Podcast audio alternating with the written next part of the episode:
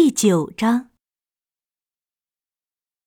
我感觉小王子可能是在候鸟迁徙的时候离开的。那天早上，他在离开之前把星球都收拾妥当了，他还将活火山打扫疏导了一遍。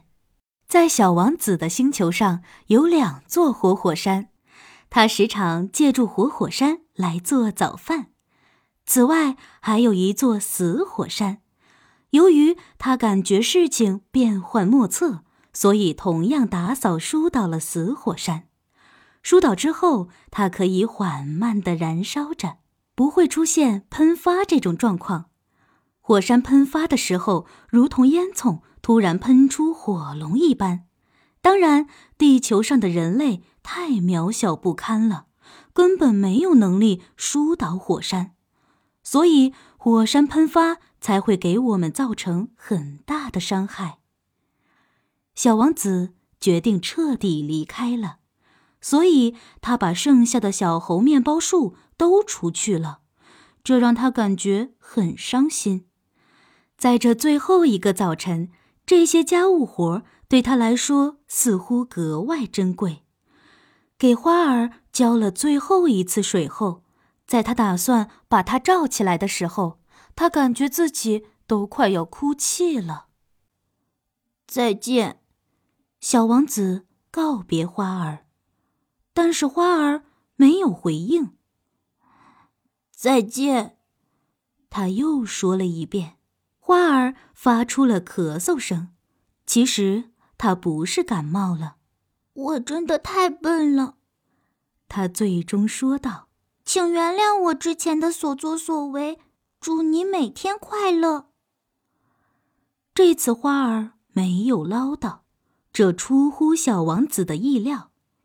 他手里拿着玻璃罩，一脸不知所措。他不清楚这时候花儿为何那么平静、体贴。的确，我爱你。花儿开口告诉他。你一直都被蒙在鼓里，其实这都怪我。不过一切都过去了，但是你，你同我一般傻。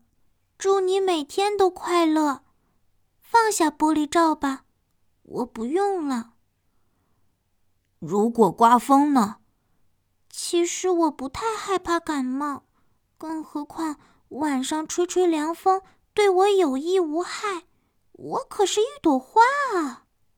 如果有野兽呢？蝴蝶貌似挺漂亮的。如果想认识蝴蝶，我就得先忍耐两三个毛毛虫。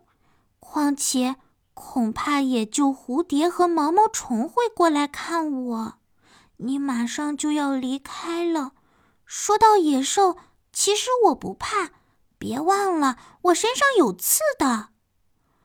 花儿一脸纯真的把身上的刺露了出来，接着说道：“不要浪费时间了，都已经做出决定了，那就赶紧出发吧。”实际上，花儿是不想让小王子看到他的泪水。